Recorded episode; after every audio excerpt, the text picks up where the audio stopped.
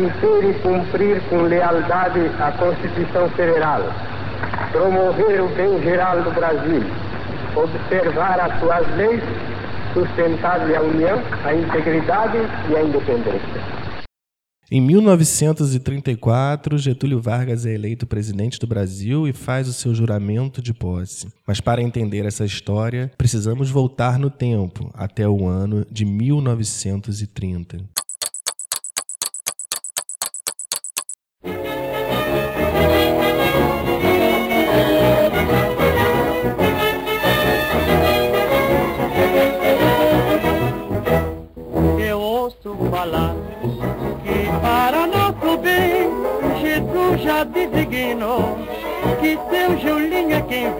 Pois eu ouço falar que para nosso bem, Jesus já designou que seu Julinho é quem vem.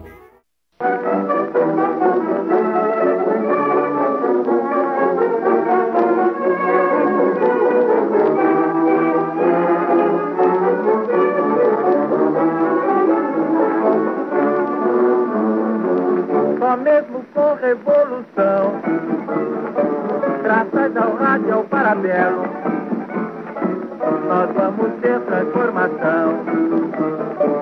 Desse Brasil verde e amarelo. É Jé, Jé, C U Tu, Tu, L Li, O, Getúlio. C é Jé, Jé, C U Tu, Tu, L Li, O, Os jingles que vocês acabaram de ouvir foram feitos para as campanhas de Júlio Prestes, candidatos apoiado pelo presidente paulista Washington Luiz, e Getúlio Vargas, candidato da Aliança Liberal nas eleições de 1930. Essa eleição presidencial, a última e mais disputada da República Velha, combinou com a vitória de Júlio Prestes, mas não foi seguida de sua posse. Em seu lugar, um movimento de características complexas acabou alçando ao poder o candidato derrotado nas urnas, Getúlio Vargas.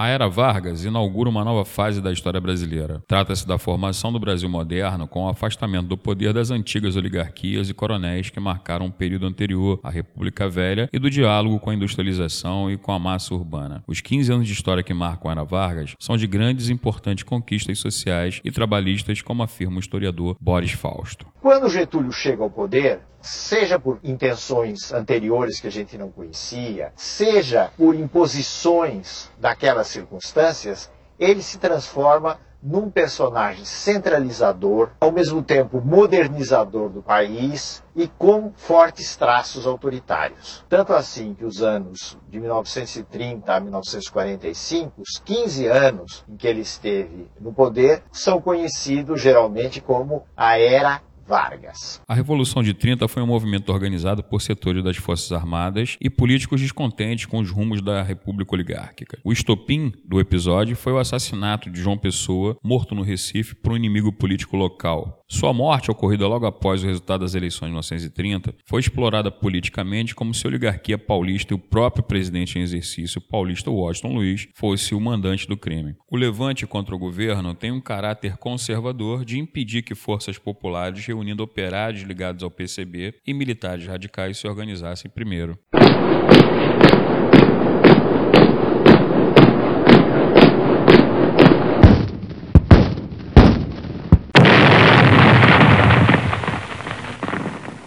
E como podemos considerar o movimento de 1930? Foi uma revolução ou um golpe de Estado?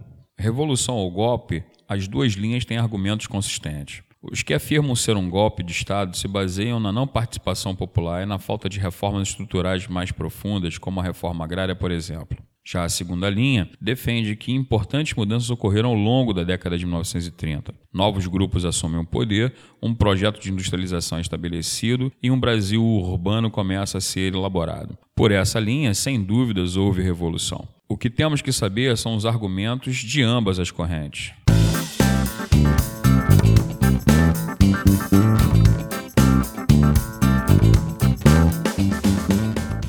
Primeira fase da era Vargas, o governo provisório foi uma experiência autoritária em que a Constituição de 1891 havia sido suspensa e interventores foram nomeados para os governos estaduais. Diversas prisões foram efetuadas e caçados mandatos de políticos contrários ao movimento. Getúlio Vargas era a figura central, distribuindo o poder entre os setores que contribuíram para sua posse. O principal objetivo do governo provisório era desmontar os alicerces da República dos Coronéis. E sendo assim, diversas medidas foram tomadas: suspensão da Constituição de 1891, fechamento do Congresso, adoção das primeiras leis trabalhistas, nomeação de interventores para os governos estaduais. Os que formaram a Aliança Liberal estavam no poder junto com Vargas. No entanto, um grupo destoava. Os paulistas foram apeados do poder em 1930. Durante o governo provisório, os paulistas cerraram fileiras exigindo eleições para a reabertura do Congresso, elaboração de uma nova Constituição e a troca do interventor de São Paulo por um que fosse civil e paulista. Vargas buscou de início a negociação, mas a Frente Única Paulista não se deu por satisfeita com a troca do interventor de São Paulo. As manifestações cresciam, exigindo um reestabelecimento do jogo político. Nas manifestações de São Paulo contra o governo Vargas, morreram quatro estudantes em São Paulo, cujas iniciais dos nomes foram utilizadas para definir o movimento. Martins, Miragaia, Drauzio e Camargo formavam a sigla MMDC, uma campanha de alistamento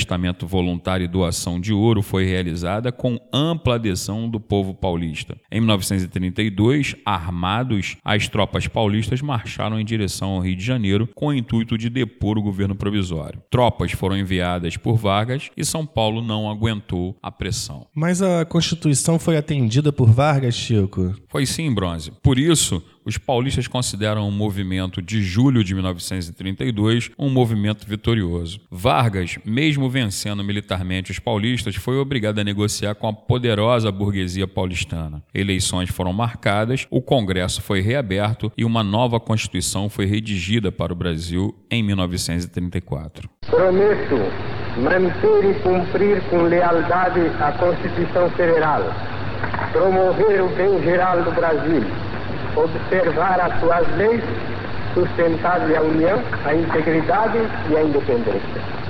Mas isso é assunto para o nosso próximo podcast. Aguardem. E agora, senhoras e senhores, para o seu deleite, a canção Cantores de Rádio, com as irmãs Aurora e Carmen Miranda.